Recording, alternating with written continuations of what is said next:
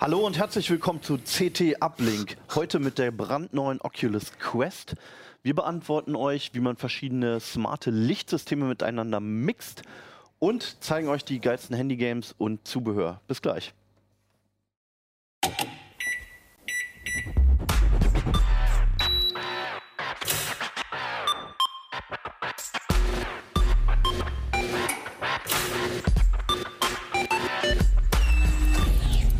CT Uplink.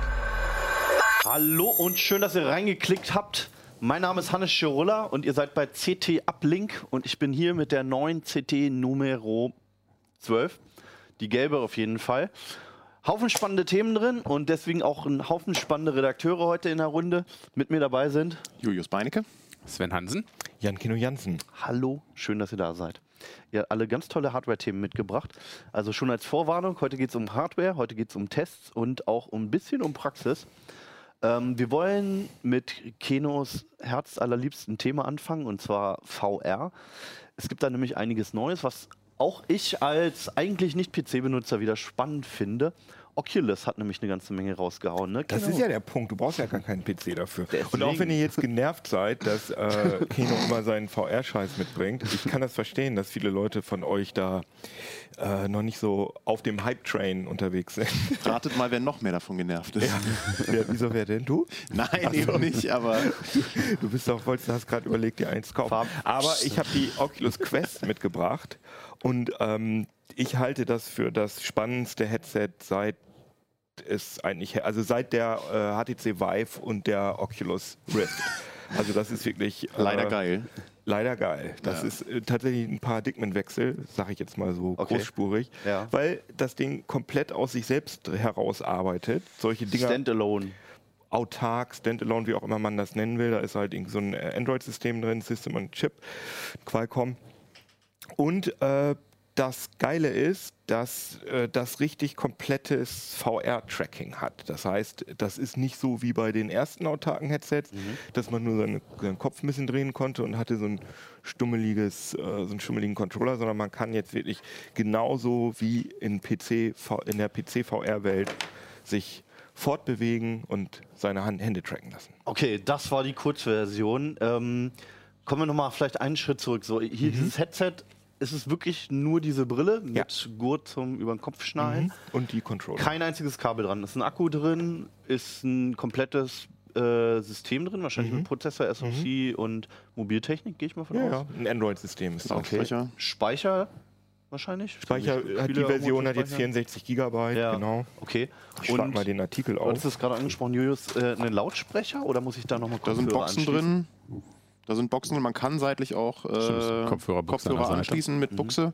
Ähm, kein Bluetooth. Ich rede gerade mit dazwischen, weil ich hatte mir das Ding jetzt vor zwei Tagen mal ausgeliehen und äh, habe die halbe Nacht in VR verbracht, weil ich nicht so häufig dazu komme. Ist eingeschlafen. Und oder? es war, nee, ich habe tatsächlich bis um 2 Uhr morgens oder so in super hot VR auf meinem Parkettboden rumgerollt, weil und war von der ja, Aber da kommen wir Kabelunabhängigkeit. jetzt ja schon zur Software. Ja, ja, da kommen wir schon zu weit, aber- nochmal bei der, bei der Hardware. Genau. Die Kameras aus. und Genau, ich sehe hier ne? vier Kameras. Ähm, wie hat das Tracking bislang bei Oculus eigentlich funktioniert? Das Tracking hat bei Oculus bislang so funktioniert, dass man bei der Oculus Rift hatte man äh, ja, Tracking-Kameras, die man sich entweder auf den Schreibtisch stellt. Lighthouses hießen die. Nee, ne? das war ist bei, Ach so. bei HTC Vive. Ah, okay, da bringe ich was durcheinander. Äh, das waren einfache, ja, eigentlich normale Weitwinkelkameras, die, Mhm. die du irgendwo hingestellt hast. Im besten Fall drei, weil du, wenn du nur zwei aufstellst zwei neben den Dinge. Monitor, dann kannst du halt, wenn du irgendwas hinten machst mit den Controllern, werden die nicht mehr gesehen. Mhm.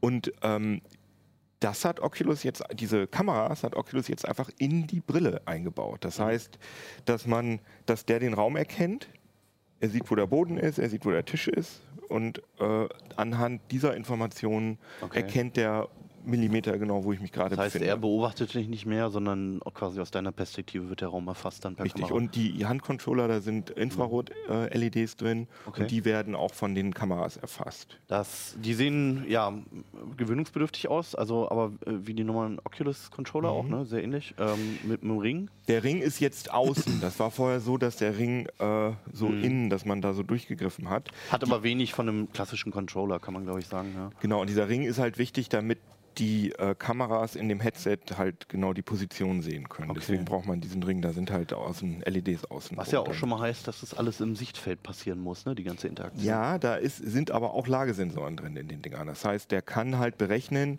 wenn ich das Ding jetzt nicht mehr sehe und der Arm so eine Bewegung gemacht hat, dann gehe ich mal davon aus, dass das Ding sich gerade hinterm Kopf befindet. Und es funktioniert wirklich erstaunlich gut. Also auch mit so Sachen, es gibt ja Spiele, wo man so Pfeile aus dem Köcher Ja, ja. ziehen muss oder so. Das geht oft trotzdem. Also es ist nicht perfekt. Es gibt zum Beispiel, was man nicht machen darf, ist diese Bewe äh, so eine Bewegung, die, ihr seht, die geht auch schlecht, weil Ja. das ist eine sehr unnatürliche Bewegung, dass man also sein Handgelenk um 180 Grad dreht. Dann bleibt das manchmal kurz hängen, aber mehr auch nicht. Okay. Und äh, wenn du Sachen machst, wenn du das irgendwie direkt ans es gibt manchmal so Sachen, da muss man so mit Kimme und Korn schießen Okay. und hält so dein Gewehr sozusagen so direkt Doch, am Kopf. äh, manche Spiele, wo man was trinken kann. Das geht. Das geht, Das, ja. das ist ja nicht, aber wenn du wirklich direkt, Ja. wenn du sozusagen die Kamera. Kameras verdeckst, sozusagen, das geht nicht. Okay. Aber muss man gleich dazu sagen, diese, diese äh, Kameras bei der Oculus Rift, die waren auch nicht perfekt. Die haben, haben zum Beispiel viele am Schreibtisch stehen gehabt, äh, rechts und links neben dem Monitor und in vielen Spielen muss man sich bücken. Und äh, wenn du dich unter den Tisch bückst, dann Ja. sehen die dich nicht mehr. Ja. Also ich muss sagen, dass mir das Tracking besser gefällt als das externe Tracking. Okay, wow. Würdest du so weit gehen, dass du sagst, das ist bislang das beste Tracking bei diesen äh, Consumer-VR-Brillen? Ähm, also das beste Tracking bekommt man, äh, wenn man einen wenn man einen echten VR-Raum hat und da eine Fre Fläche frei macht und dann tatsächlich diese HT, HT, äh, HT, äh, diese HTC Vive äh, Ja. Lighthouse-Sensoren aufstellt. Die muss man aber wirklich in den Zimmerecken gegenüber anbringen mit Mhm. Dübeln und so weiter. Alles sehr aufwendig. Also Und auch einen Holodeck aufbauen eigentlich. Ja, aber für so zu Hause kurz mal eben ist das das beste Tracking. Und was Mhm. auf jeden Fall das Ding am besten macht, das ist total faszinierend, wenn du das Teil jetzt aufsetzen würdest, dann würde er sagen, oh, ich kenne den Raum nicht Mhm. äh, und zeigt dir die echte Umgebung als Schwarz-Weiß-Bild an, Ah, dass du dich erstmal orientieren kannst. Und dann sagt er, habe ich den Boden richtig erkannt? Mhm. Wenn nicht, dann musst du einmal kurz das so runterhalten. Leider können wir auch das Video davon nicht einblenden, weil man diese Schwarz-Weiß-Umgebungsansicht nicht äh, überträgt, das Teil. Ich hatte es ja gerade auf dem Kopf, das ist genau das, was ich gemacht Ja. hatte. Irgendwie. Das habe ich dem Boden justiert. Ähm, die Auflösung kam mir immer noch nicht so hoch vor. Wie, wie ist denn das? Ja, Also lass mich, da da kommen wir gleich zu. Lass mich mal erst zu Ende erzählen. Und dann kann man, und das gab es so in dieser Form noch nicht, das ist halt richtig geil, wenn du den Boden eingetragen hast sozusagen, dann kannst du wie mit so einem Mal oder wie mit so einer Spritzpistole, kannst du dann auf dem Boden wie, kannst du dann einzeichnen, was dein Spielbereich ist. Aber das siehst du halt. Du musstest bei den anderen Headsets, musst, bist du so halt mit dem Headset so rumgelaufen und hast dann da dem System gesagt, wo deine Grenzen sind. Aber hier siehst du die. Du kannst einfach auf den Boden gucken und dann, ah, jetzt male ich mal hier drum, Um die Regale und so, um die Regale drumherum. Und das ist, funktioniert super geil, dass, dass, man, dass jeder Mensch das sofort kapiert, was da passiert. Cool. Und dann hast du halt diese virtuellen Wände, Mhm. Die können auch schief und krumm sein, also weil deine Möbel sind ja auch nicht im rechten Winkel oft. Und wenn du dann durch diese, durch diese virtuelle Wand durchgehst, dann kriegst du sofort wieder das Bild angezeigt, dann, äh, der echten Welt. Du, Ach so. Dann Ah, blendet er das- Schaltet er quasi aus der VR heraus. schaltet er aus der VR raus, um dich zu warnen, hier Ja. ist was, und dann kannst du gleich, oh, jetzt stolper ich über einen. Hund oder so. Ja. Also das ist wirklich richtig, richtig gut. Das ist das beste ähm, Begrenzungs-VR-System, Mhm. was es gibt. Übrigens, ich habe auch noch die Rift S mitgebracht, darüber müssen wir nicht viel reden. ähm, die ist jetzt nicht so spannend, aber die hat, das ist halt ist eine normale PC-verkabelte Brille und die hat genau das gleiche Tracking Mhm. und das gleiche äh, Guardian-System. Da heißt es sogar Guardian Plus, da, sieht, da ist das Bild ein bisschen besser noch, das Schwarz-Weiß-Bild, aber ist eigentlich egal. Bin ich dort ganz bisschen gespannt geworden. Also, und warum schließe ich die noch an den PC an? Gute Frage, weil du da natürlich, da kriegst du natürlich viel mehr Power raus. Also in dem Ding, in der Oculus Quest, das ist auch der, den, der einzige Kritikpunkt, den ich habe, da ist ein Qualcomm Snapdragon 835 drin. Und du als äh, Ja. Smartphone Experte weißt ja, dass das äh, nicht, der, nicht der taufrischeste Nicht, nicht der allerheißeste Chip, ja. Nö, das, das ist ein High-End-Chip oder es war ein High-End-Chip. Vor ja, zwei Jahren, Genau, ja. ja. Das haben die halt gemacht, um den Preis zu drücken, ganz klar. Und ich hätte es besser gefunden, wenn da ein Snapdragon 855er drin gewesen wäre. Das ist zwei Generationen weiter, das wäre sicherlich Aber kann mit man anderer Grafikeinheit wäre das dann andere, nochmal, also es wäre sicherlich 60, 70, 80 Prozent mehr Power. Trotzdem ist es absolut, hast, äh, da, das Oh ja. hat Julius gerade angesprochen, es ist absolut faszinierend, was die da rauszaubern aus dem Ding. Also o- äh, Superhot ist eins meiner äh, Ja. VR Oldtime Classics, das gibt es schon länger, muss, brauchte man vorher einen PC für. Das sieht wirklich genauso aus wie auf dem PC. Das ist auch einfache Grafik, Ja. aber trotzdem Und man muss aber auch dazu sagen, was du gerade sagtest, klar, wenn man sich eine Rift S oder so holt, holt die sich die PC-Power daraus, vorausgesetzt man hat einen Rechner, der das packt. Genau. So, also ich mit meinem schrottigen Heimrechner, äh, wahrscheinlich ist das Ding, was hier in der Quest drin ist, stärker als das, was mein Rechner zu Ah, Hause das kann. Wenn ich mir im Moment so angucke, wie bei mir die Spiele haken, äh, wenn ich auf dem Rechner zocke und allein, also ja, da ja, müsste ich jetzt erstmal für mich nochmal einen Aufpreis einrechnen, um mir einen besseren Rechner zuzulegen, wenn ich denn mit so einem PC-gebundenen Und Ding die- rummachen wollte. Und das Krasse ist, also da hast du erst und vor allem du hast das blöde Kabel. Ja. Ne? Ähm, ich Das will ist jetzt gar wirklich ein. Faktor bei der VR. Also mit Kabel Ja. so, das, Ich hätte mich das schränkt schon ein. Und Ich wenn's hätte mich Kopf erwürgt. Ist. Also wenn ich will jetzt das- PC VR gar nicht schlecht machen, aber trotzdem ist das im Moment wirklich das Nonplusultra, weil die Sachen, die ich in VR spielen will, die habe ich alle da drauf. Also die ganzen Klassiker, Superhot, Moss, ähm, Tilt Brush, Beat Saber? Beat Saber natürlich, ganz wichtig. Gibt's alles da drauf. Okay, das ist cool. Und äh, ähm, Job Simulator, äh, den. Äh, Ah, geil.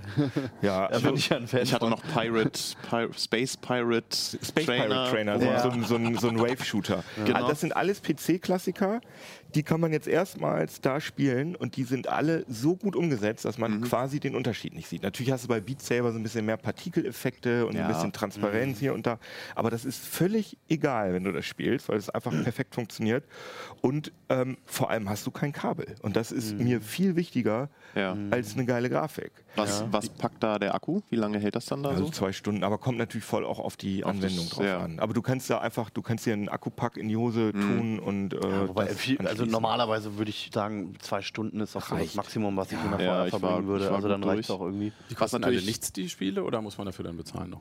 Äh, die kosten auch was, aber das Schöne ist, dass äh, Oculus jetzt äh, Crossplay eingeführt hat. Das heißt, wenn du schon VR-Mensch bist und äh, eine Oculus gehabt hast, dann kannst du die viele PC-Versionen auch auf der Quest spielen.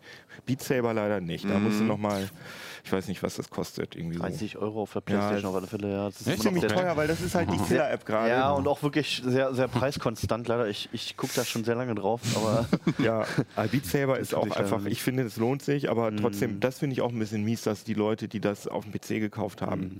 Aber witzig natürlich, äh, wir haben eigentlich immer empfohlen bei CT, äh, dass die Leute Steam benutzen als Mhm. VR-Shop, weil du dann nämlich einfach, wenn du keinen Bock mehr auf deinen Oculus hast, dann kaufst du dir eine Pimax oder eine äh, Microsoft äh, Windows Mixed Reality System oder was weiß ich und das, und das läuft alles unter Steam, weil das ist off, Hardware offen und Oculus ist Oculus only. Also es gibt einen Pimax Ja. Und einen Hex, aber eigentlich ist es nur Oculus.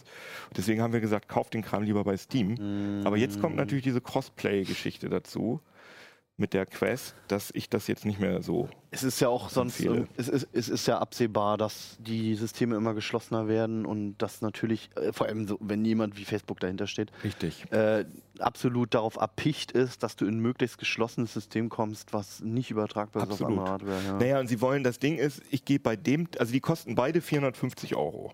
Das wäre auch noch mal eine Frage, ob die überhaupt unterschiedlich kosten. Aber in, also nur ganz kurz, hier in der, äh, in der mobilen ist doch auch einfach viel mehr Hardware drin, Ja, oder? das wollte ich gerade sagen. Also Ja. die sind beide gleich teuer Ja. in der, die hat sogar eine höhere Auflösung. Die Quest Die hat ein o ja, die Quest. Die hat ein OLED-Display. Mhm. Die hat nur ein LCD-Display. Das heißt, die hat äh, viel bessere Kontraste. Okay.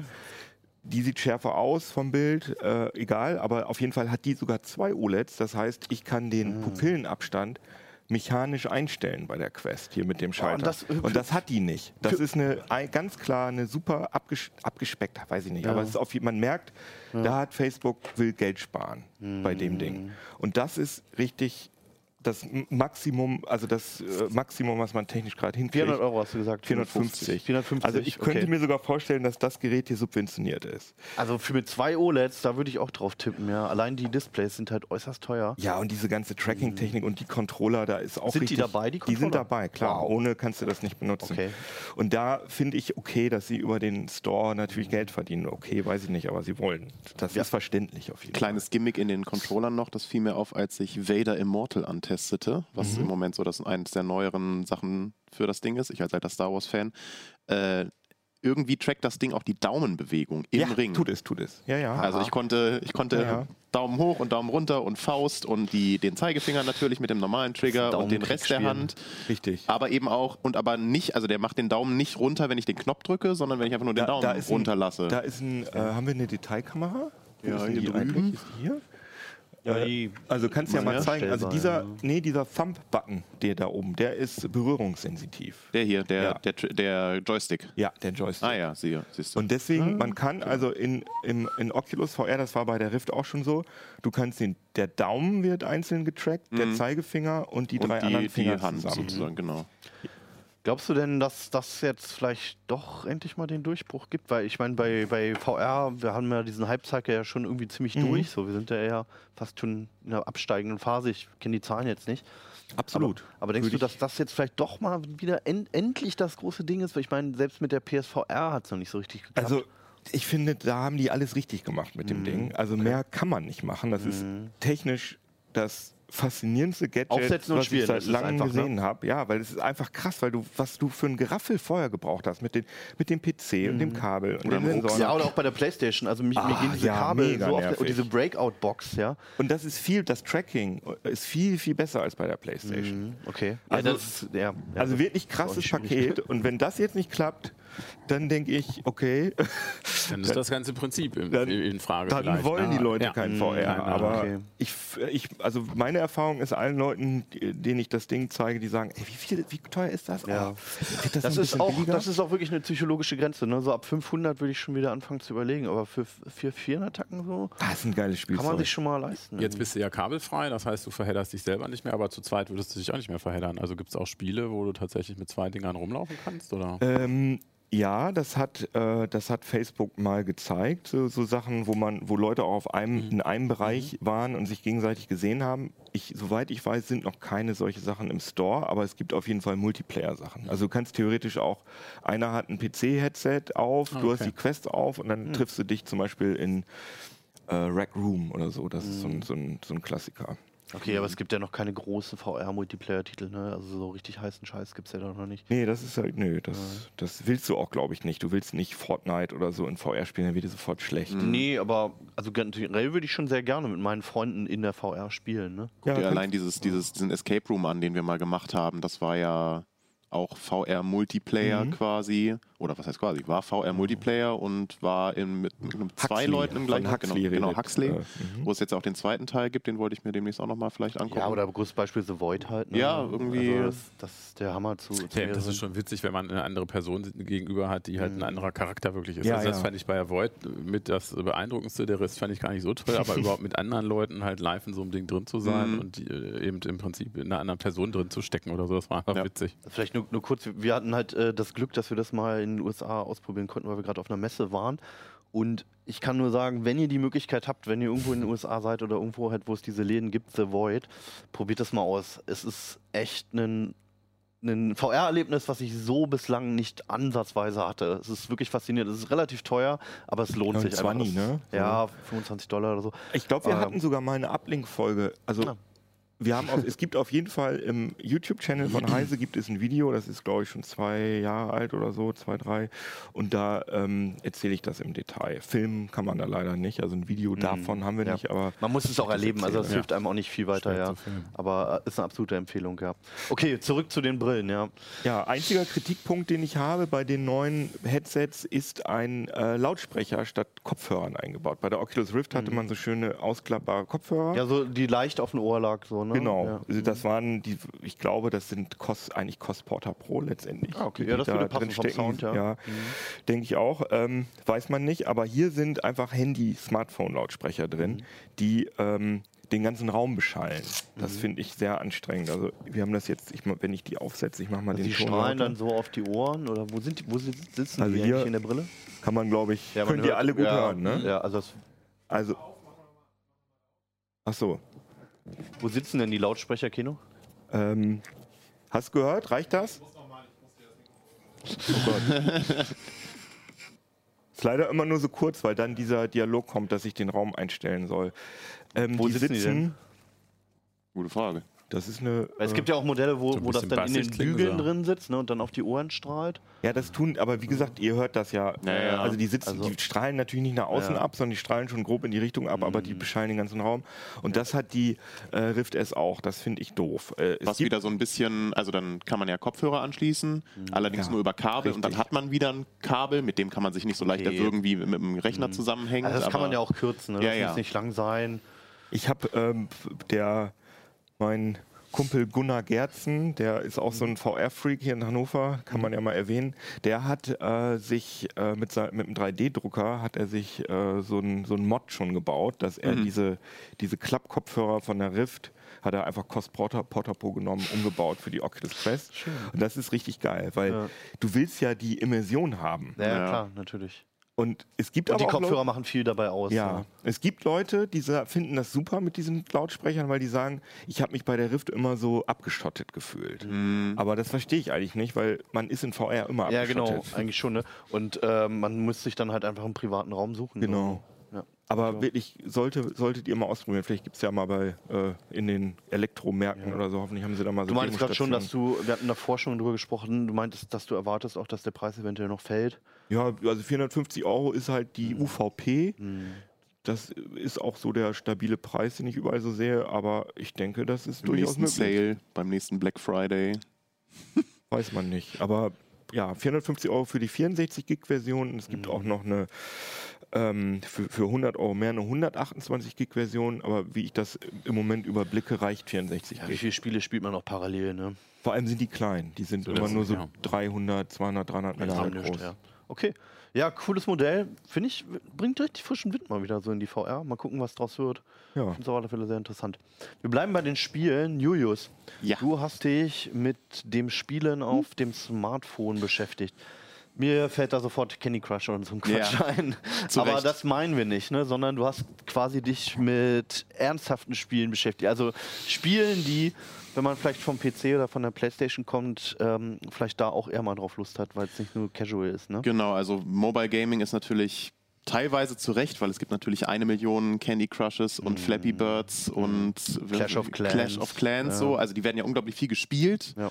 Äh, aber der, der stolze äh, Gamer Mhm. an sich, also ich, ich, ich kriege regelmäßig die Rückmeldung, jetzt wo ich auch mit Leuten über den, den Titel bei uns hier im, im Heft gesprochen habe, hä, Mobile Gaming ist doch nur so billig Scheiß. Mhm. Ja, Äh, aber wenn man da mal ein bisschen forscht, und das haben wir jetzt zum Beispiel auch für, für unseren äh, Artikel hier getan und haben einfach mal 24 Lieblingsspiele aus, der, Mhm. aus den Heise-Redaktionen zusammengesucht, da ist auch echt feines Zeug dabei. Also vielleicht auch nochmal dazu, so ich mache ja auch viel mit Smartphones, aber das ist es halt, wenn du halt wirklich mal mit PC-Spielen oder, Play oder, oder Konsolenspielen groß geworden bist, dann willst du ja eigentlich einen Titel, wo du mal vielleicht auch acht oder neun Stunden Ja. dran sitzt, wo du wo du vielleicht auch gerne ein bisschen mehr Geld für bezahlst und was mich einfach bei diesen Mobilspielen nervt und wahrscheinlich die meisten anderen auch, die äh, über 18 sind, äh, diese ganzen Ingame-Käufe Ja. und es ist alles darauf ausgelegt, eigentlich nur irgendwas zu kaufen und gar nicht Fähigkeiten zu entwickeln oder Mhm. ähnliches. Ne? Also das war so die Idee auch bei euch dahinter, ne? Genau. dass man Also eigentlich diese Leute eher abholt mit diesen Richtig. Spielen, die wir vorschlagen. Wie du gerade schon richtig sagtest, äh, ziemlich viele von den Lieblingsspielen bei uns, jetzt auch die auch im Heft gelandet sind, sind einfach Mobilversionen von bereits bekannten Videospielen von PC, äh, Konsole oder was auch immer. Da verkrampfen gerade schon meine Hände. Also gerade bei, bei, bei, bei der Steuerung ist es ja dann doch noch ein bisschen was anderes, ob man nun am, am, am PC oder auf dem Handy spielt. Genau. Ne? Also kommt es natürlich bei dem Spiel besonders darauf an, wie die Steuerung umgesetzt ist. ja. Äh, wenn man jetzt zum Beispiel, das gibt es ja zum Beispiel für iOS und auch nur für iOS bisher Civilization 6. Ja. Gibt es eins zu eins auf dem für iOS, also im Idealfall Mhm. auf dem iPad. Ja. Äh, und kostet 22 Euro, glaube ich. Ja, also es geht immer mal wieder ein bisschen runter, Game aber ist das relativ knackig. teuer. Am Anfang hat es, glaube ich, sogar 60 gekostet. Ja. Aber es ist wirklich die PC-Version oder die, die, Äh, die eins zu eins, vollwertige Version. Äh, bei so ähm, Strategiespielen ist natürlich die Steuerung noch mal ein bisschen was anderes, als wenn man jetzt irgendwie einen Shooter spielt. Ja. Äh, was wir auch dabei haben, zum Beispiel jetzt PUBG Mobile, also Player Unknowns Battlegrounds, was Mhm. ja so der ja, mittlerweile schon nicht mehr der, der heiße Scheiß in der Shooter Mittlerweile hat. Fortnite, glaube ich, ist Genau. weiter vorne, aber im Prinzip ist es das ein Spiel, was den Trend losgebrochen hat. Ja. Richtig. Diese Battle Royale-Shooter, den Mhm. gibt es jetzt auch meiner Meinung nach sehr gut umgesetzt für Mobilgeräte. Mhm. Und wenn man da zum Beispiel ohne Hilfsmittel spielt und einfach nur auf dem Display steuert, das ist schon ziemlich krampfig, hakelig, weil da gibt es so viele Schaltflächen und so viele Buttons, die kann man sich im, im Menü frei verteilen und positionieren Mhm. und anpassen, aber trotzdem sind es immer noch 1000, die dann, oder nicht 1000, aber 20 Ja. garantiert, Wow. die halt auf einem Smartphone-Display Platz finden müssen. Und dann bist du halt echt mit den Fingern irgendwie am, am Hakeln. Ich habe da auch schon ein paar Runden gespielt und ich habe vorher nie PUBG, Mo oder PUBG gespielt, habe direkt zwei Runden gewonnen, weil keiner kommt damit klar, Okay. äh, anscheinend. Weil, weil normalerweise ist es ja genau andersrum, bei so Multiplayer-Shootern vor allem. Äh, man, man, man steigt dann irgendwann ein bisschen zu spät ein Ja. und verliert dann nach fünf Minuten die Lust, weil man, Ja. weil man eigentlich nur die Stabανimation sieht. Eben, ja. Das ist halt sehr, sehr skillbasiert mit Zielen und so weiter und so fort. Ja. Äh, aber wir haben auch jede Menge anderen Kram, keine Ahnung, andere Klassiker. Baphomets äh, Fluch zum Oh ja, Beispiel. schönes ein Adventure, ja. Adventure-Klassiker gibt es in der Director's Cut-Version für Mobilgeräte. Für, also generell kann ich da auch nochmal zu sagen, ähm, Adventures funktionieren halt auch unheimlich Genau. gut auf dem Tablet. Ne? Also Ja. es gibt ja auch für Android gibt's ja Scum, Scum VM, wo man die alten LucasArts-Spiele spielen Ja. kann. Ja. Ähm, und so schöne Jump-Run-Geschichten. Thimbleweed Park, äh, Ja, wollte ich auch noch- Park Genau. auch. Für, Ein mega geiles Adventure. Ja, Einfach ich auch. sieht alt aus, ist modern Soll und so, das also. Ende ist der Hammer, finde ich. Oder Limbo, was ja zum Beispiel Ah, ja. so, ein, so ein modernes Meisterwerk irgendwie der Jump'n'Run und Adventure-Riege finster. auch ist, was unglaublich finster aussieht. Und das Äh, kann man auch gut mit Touch, interessanterweise gut mit auf dem Absolut, weil die, Touchscreen die Steuerung steuern. total simpel ist. Ich habe das hier auch, ich weiß nicht, ob wir Ja, mal die Detailkamera haben. ja. Ähm, ich habe das hier auch direkt auf dem Tablet einmal dabei. Kann mal gerade versuchen, da ranzukommen. Wo haben wir es denn hier? Ich hatte es doch vorhin schon Was ist denn offen. dein Gaming-Tablet für ein Modell? Nur mal so Äh, das ist Neugierde. ein Nexus 9. Ah, ja. Also schon ziemlich alt. Ja. Ich weiß nicht, sieht man es hier auch irgendwie auf der, auf der Detailkamera? ja, genau. perfekt. Und äh, da ist die Steuerung halt äh, wirklich, wirklich simpel. Da, Es ist auch relativ langsam, ne? Genau. Spielt das sich. also es kommt natürlich wirklich tatsächlich aufs Spiel drauf an, wie gut es mit der Mhm. Steuerung funktioniert. Ja. Äh, für so ein simples Jump'n'Run äh, mit verhältnismäßig minim minimalistischer Steuerung. Man hat halt Laufen, man hat hier die, die Sprünge Mhm. und das funktioniert halt alles wunderbar.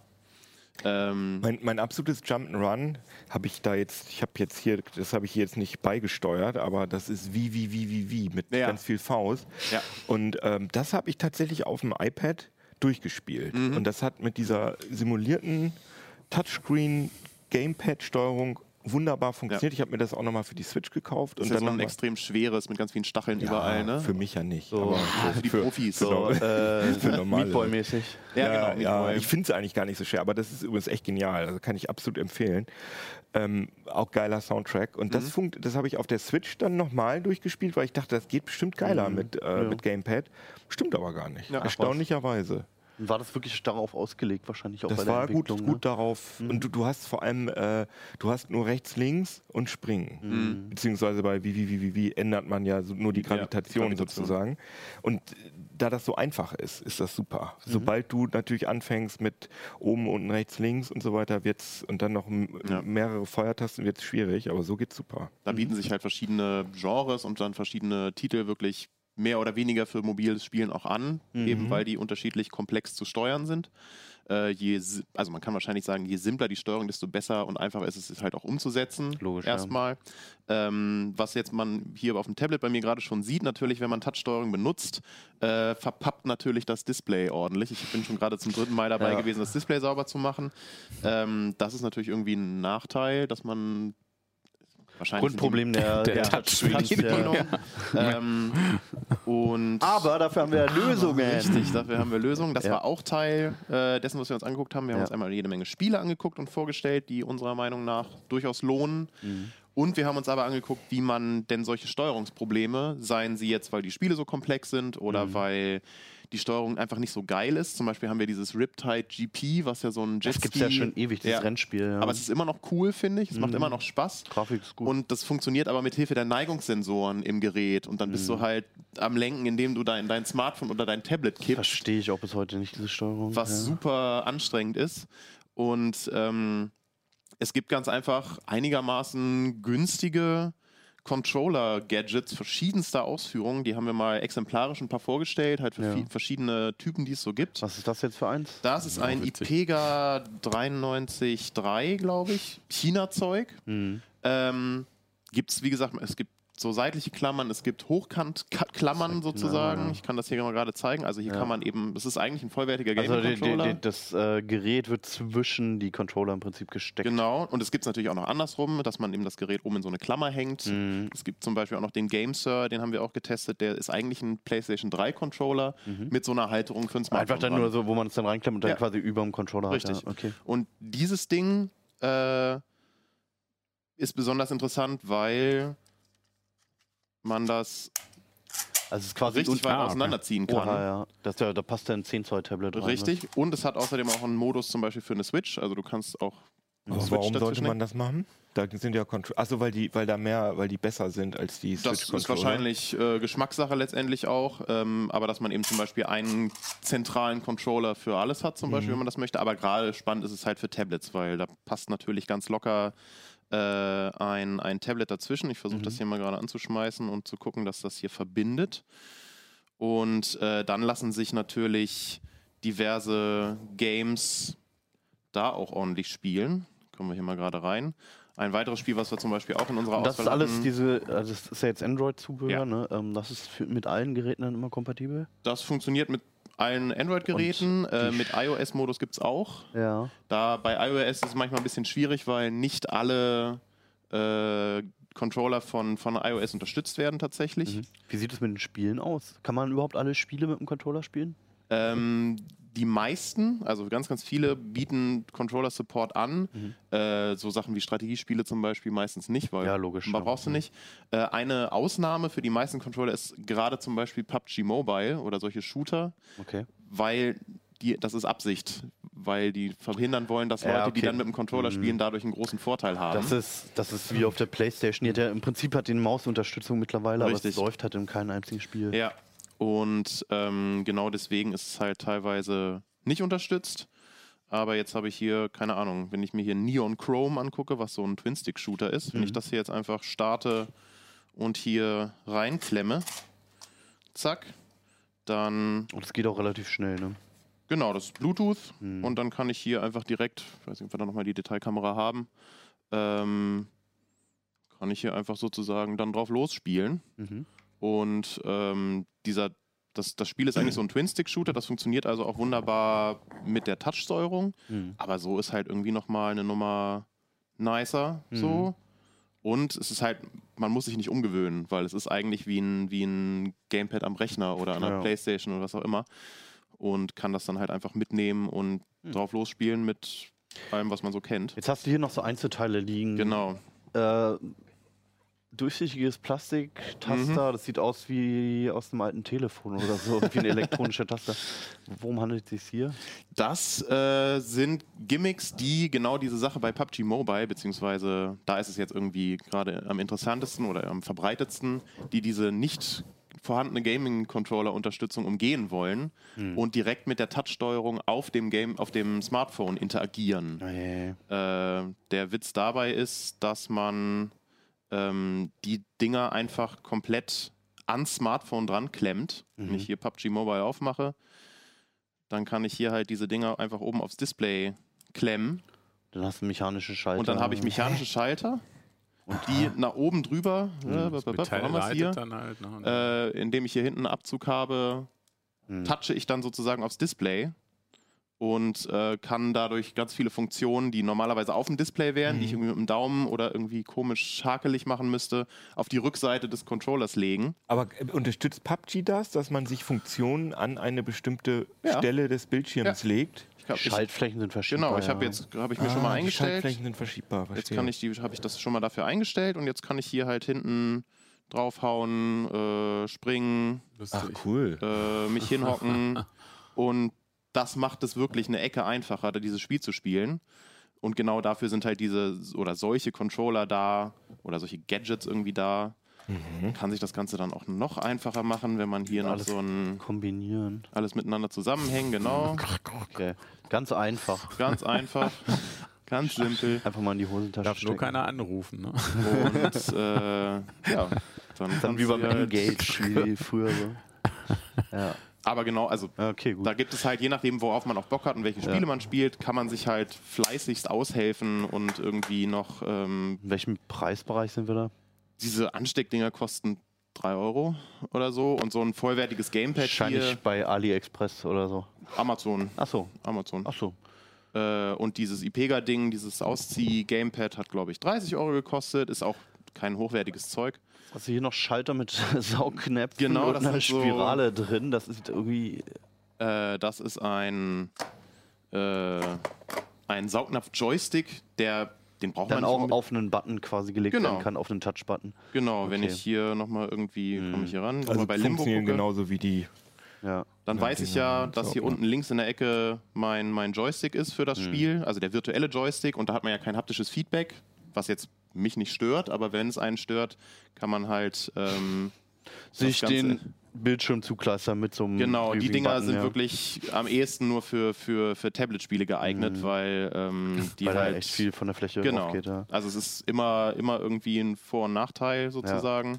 Aber wenn man das möchte, kann man sich das hier einfach Aber es tut sich was bei den Mobile Games. Es ist nicht mehr alles nur casual. Nee. Es gibt sehr ernst, also oder was heißt ernstzunehmende Spiele so, die uns auch sehr viel Spaß gemacht haben. Die Tipps Ja. kommen auch alle aus der Redaktion. Genau. Da sind auch echt schöne Titel dabei, wo es sich auch lohnt, mal ein paar dra Stunden dran zu bleiben Mhm. und die auch gute Alternativen bieten. Eine Liste findet ihr in der aktuellen CT, genauso wie die Hardware. Und unser Kollege Robin Brandt hat noch ein paar explizite Gaming-Smartphones Genau. getestet, unter anderem das hier. Das hier ist das Asus ROG Phone. Achso, ah ja, okay. Ähm, Da sind Ja, auch noch ein paar ganz interessante Tipps dabei und ein paar Geräte, auf die man so normalerweise nicht kommt. Zum Beispiel Xiaomi Red oder Black, Black Shark, Shark. 2. Habe ich noch nie von gehört, aber es ist äh, Shark. Leistungsmäßig ziemlich weit vorne. Also, genau. Wenn ihr auf dem Handy richtig spielen wollt, zieht es euch rein, guckt mal in den Artikel rein, sind schöne Tipps drin. Ja. Auch vieles, was ich nicht kannte. Und jetzt kommen wir zum ernsten, ernsthaften Thema dieser Sendung. Ja, Ne, ich, so ernsthaft finde ich das nicht aus hier. Nämlich hier zu dieser äh, Zirkusleiste. Wir haben also für die Zuhörer, wir haben hier ein paar Birnen gerade aufgebaut auf unserem Teststand. Die sind, die sollen alle welche Farbe anzeigen, Sven? Türkis, das Türkis. ist Türkis. Das ist schön. Also es geht hier unten los äh, von ja, blau-weiß. Manches ist ein bisschen eher im grünen Bereich und da oben ist ganz blau. Also Türkis sehe ich hier wenig.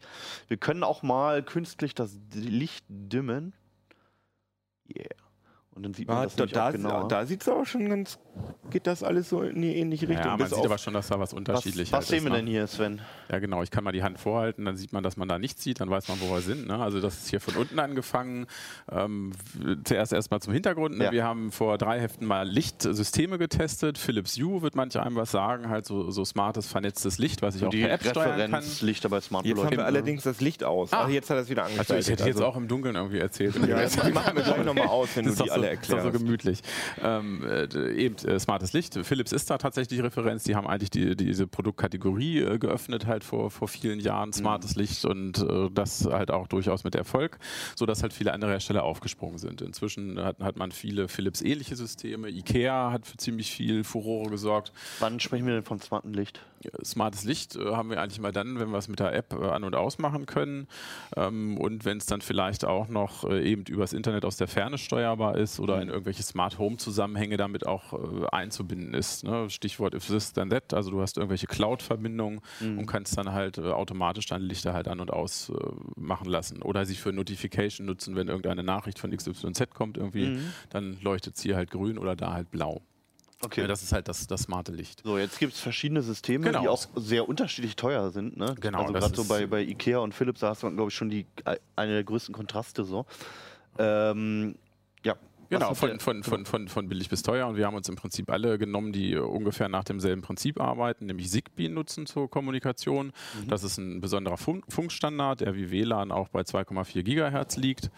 Ähm, und damit äh, sprechen halt diese ganzen Leuchtmittel untereinander. Und, und das äh, führt halt dazu, dass ich halt über ein, ein Gateway, was ich mir auch noch irgendwo hinstellen muss, dann einen Befehl draufschicke auf das System und alle Leuchtmittel, die dort miteinander vernetzt sind, bekommen dann diesen Befehl und können halt auch insgesamt gesteuert werden, können halt die gleiche Farbe annehmen und so weiter. Und das haben wir uns vor drei Heften halt äh, einmal systembezogen angeguckt, also haben halt geguckt, ne, der Hersteller IKEA, der Hersteller Philips, wie machen die das in ihren jeweiligen Welten mit den jeweiligen Steuerinstanzen mhm. und Apps. Und äh, jetzt in diesem Heft haben wir uns halt mal angeschaut, was passiert, wenn man alles einmal in die Luft schmeißt, auffängt und mischt miteinander. Also ich habe so eine Hue, ich habe ja, so eine genau. Philips Hue-System. Genau. Da genau. habe ich diese Hue Bridge. Das, damit will ich nicht sagen, dass das irgendwie gut ist. Ich habe das Geschenk gekriegt. Eigentlich benutze ich die als, ja, ich benutze die einfach als normale Lampe. Ne? Also, weil die macht halt Licht. Aber die ich habe halt diese Bridge. ja. Das bedeutet ja, genau. das also, dass wenn ich mir jetzt so eine Thread-Free von Ikea kaufe, genau. die Thread-Free von da, Ikea, dass die in meiner Philips Hue App auch erkannt wird? Genau, das ist das, was der Artikel halt zeigt. So einfach ist es manchmal nicht mit dem Erkennen, weil IKEA natürlich die IKEA-Birnen am IKEA-Gateway haben möchte. Natürlich nicht, vor allem wenn man schon einen Standard hat. Warum sollten wir das dann alles zusammenbauen? Nee, dann wäre es ja auch kein Artikel, wenn es einfach wäre. wir können ja noch mal ganz grundlegend erklären. Also man steckt einfach so eine Lampe in die Fassung mhm. und dann braucht man so, ein, so, eine Bridge, heißt das ja genau. meistens. Genau. Das heißt bei Philips Hue heißt das Bridge? Heißt Bridge, Bridge Gateway, also im Die schließt man dann Router an. Ne? Genau, das Prinzip ist immer das gleiche. Du brauchst halt eine Verbindung zu deinem Heimnetz, also entweder per Ethernet oder per WLAN muss das mit deinem Netz verbunden sein, damit du es per App steuern kannst mhm. oder übers Internet funktioniert. Und auf der anderen Seite brauchst du halt diesen Funkstandard von den Birnen.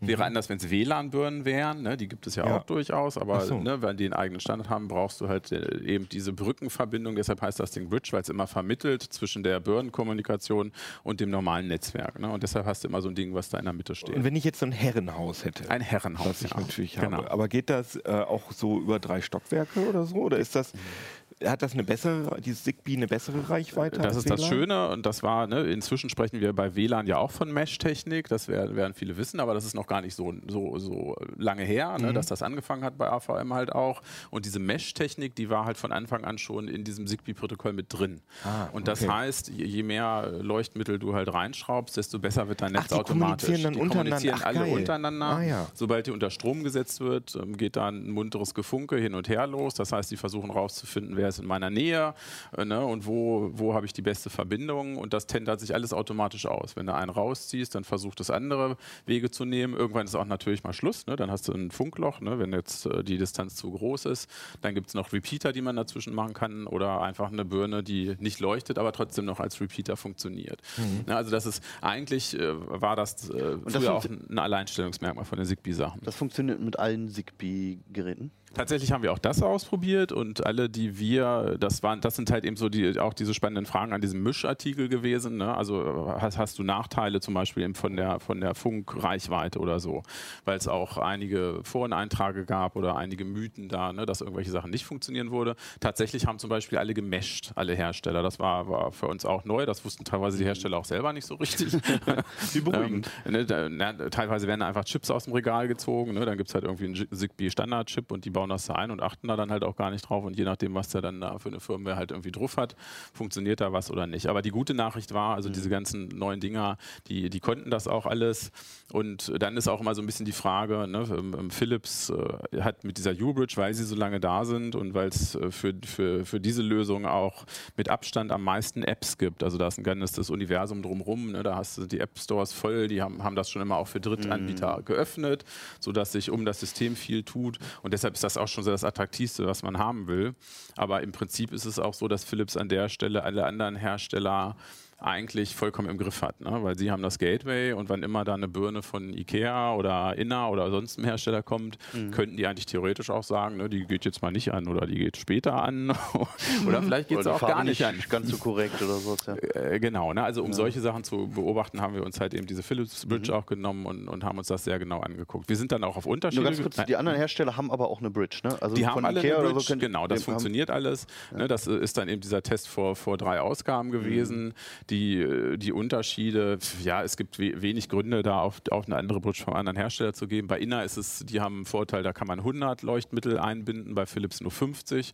Also das wäre jetzt zum Thema Herrenhaus. Ja, ne? okay, ja, da hört es ja, dann irgendwann vielleicht auf. Und, Wobei ja. wir da vielleicht auch noch mal irgendwann zu sagen müssten, wie viel die kosten. Also bei 100 Stück, da, äh, da wird es dann schon knapp wahrscheinlich. Da kannst du schon ein Herrenhaus kaufen. Naja, Erzähl doch mal bei Ja. diesen Lampen, zeig doch mal die teuerste und die billigste. Äh, na, am teuersten ist immer. Philips halt irgendwie als Original und im Prinzip äh, zu diesem Setup hier ne, sind, sind jetzt acht E27 äh, Leuchtmittel, ähm, alle RGB-Variante. Also es gibt die immer in verschiedenen Varianten. RGB ist halt die bunte Variante. Dann gibt es meistens warm-weiß, kalt-weiß, wo man halt nur die, die Weißtemperatur verschieben kann und welche, die fixed sind. Die sind dann meistens nur warm-weiß. Das sind dann auch die billigsten.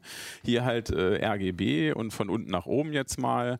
Von Philips gibt es, weil sie so lange dabei sind, vier Generationen. Also unten eins, zwei, drei, vier. Also haben wir viermal Philips. Da sieht man auch schon hier zwischen zwei und drei einen signifikanten Farbunterschied. Genau, da kann man ein bisschen was sehen, irgendwie, wenn ich es jetzt mal Also auf, auf dem. Video hier ähm, äh, er, erkläre. Was man sieht, ist auch, dass die dritte und vierte Generation dunkler sind, zum Beispiel. Das ist jetzt ein bisschen unfair. Wir haben sie so tief wie möglich gedimmt, ne, weil es sonst, sonst, sonst Also dann sieht man gar nicht, dass das. Aber witzigerweise in dem Video Genau.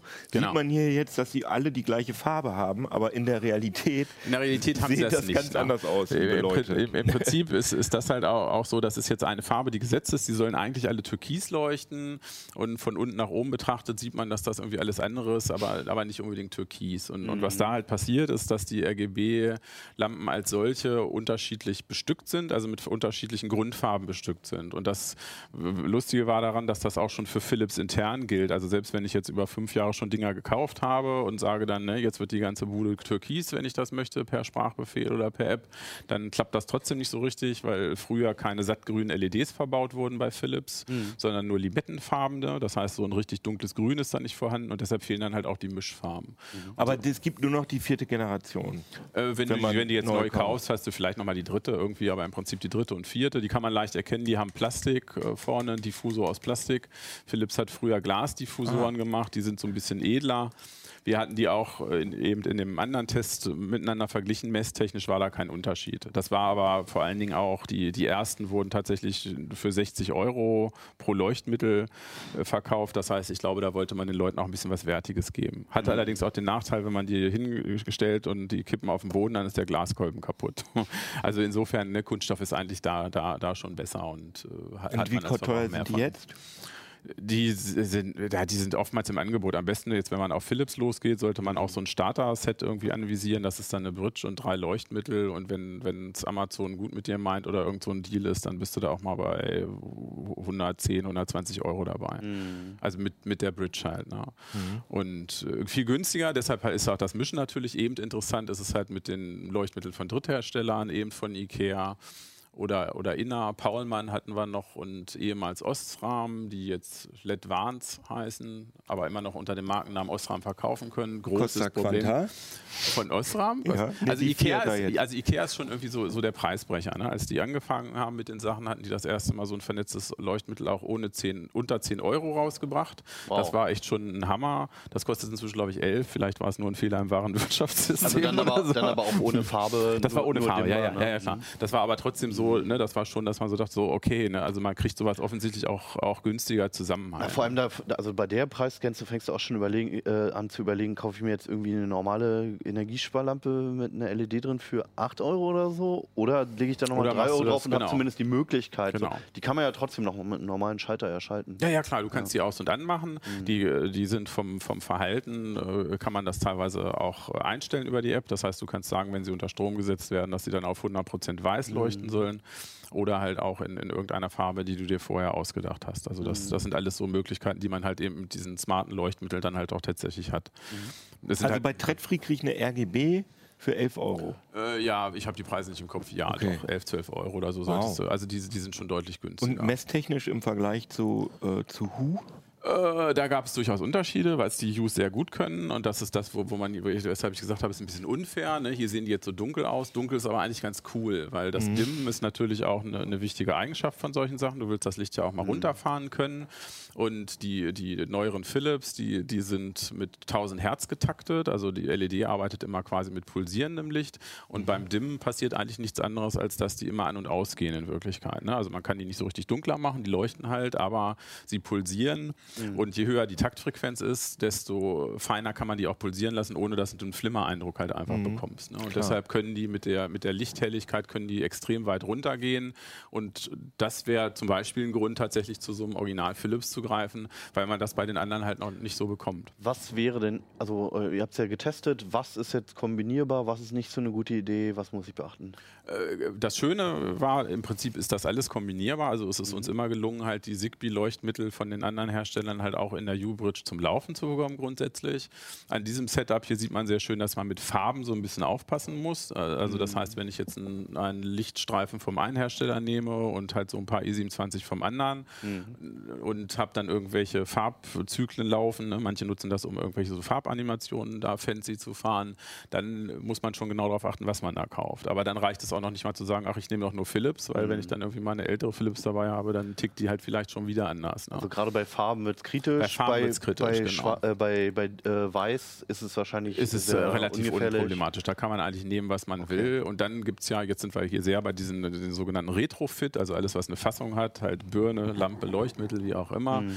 Ähm, viel mehr gibt, gibt es halt auch eben fertige Leuchten, die man schon kaufen kann. Also mhm. bei LED-Panels LED zum Beispiel von Ikea einfach so komplett leuchtende Flächen oder Schrankunterbeleuchtung, mhm. diese Lichtstreifen, die man sich unter das Sofa kleben kann. Also ja. das ist ein und beschneiden kann sogar. Ja. Genau, die schneidet man dann einfach ab auf die richtige ja. Länge. Irgendwie klebt die irgendwo dahinter. Ähm, jetzt, wo wir auch hier Thema Gaming waren, ne, die, die U-Bridge, äh, die haben auch diesen, diesen Entertain-Bereich noch. Der ist dann auch für, für Thema Gaming ganz interessant. Die können auf dem PC-Bildschirmbereich auswerten und dann halt wie beim TV Ambilight im Prinzip dann auch zu Hause in so einem Gaming-Bereich. Da kann ich aus eigener Erfahrung sagen, die Kombination von U und Ambilight funktioniert einfach noch nicht, weil die Verzögerung noch zu groß ist. Wobei sie dafür auch nicht Entertain nehmen. Ne? Und die TV-Sparte gehört ja auch, das weiß Keno vielleicht noch, weiß ich nicht, TV, ne? die, die haben das verkauft irgendwann mhm. an TP Vision. Genau. Also ne, das läuft nicht so richtig. Aber für, von Philips gibt es halt auch so eine PC-Software, die macht so ein Screen Capturing, da sagt man halt, welche Bildschirmbereiche in Farbe umgesetzt werden sollen. Mhm. Und bis zu zehn von den U-Lampen können dann auch sehr, sehr zeitgenau gesteuert werden, halt ohne irgendwelchen Versatz auch eine schöne Sache, um mal zu Hause rumzuspielen, auf jeden Fall. Das auf jeden Fall. Also gerade auch das. Und man kann viel Geld versenken. ja, billig ist es nicht. Ähm, es wird aber billiger, wenn man die Lichter mixt. Und wie man das genau macht, das findet ihr in der CT. Da steht detailliert drin, von unserem Spezialisten Sven Hansen geschrieben. Ja, alles andere findet ihr auch da drin. Die geilsten Spiele, alles, was uns irgendwie angemacht hat, äh, die letzten Jahre auf den Handys und Tablets mhm. und äh, wie man sie spiel besser spielen kann mit geilerer Hardware. Zum Beispiel mit einer coolen VR-Brille.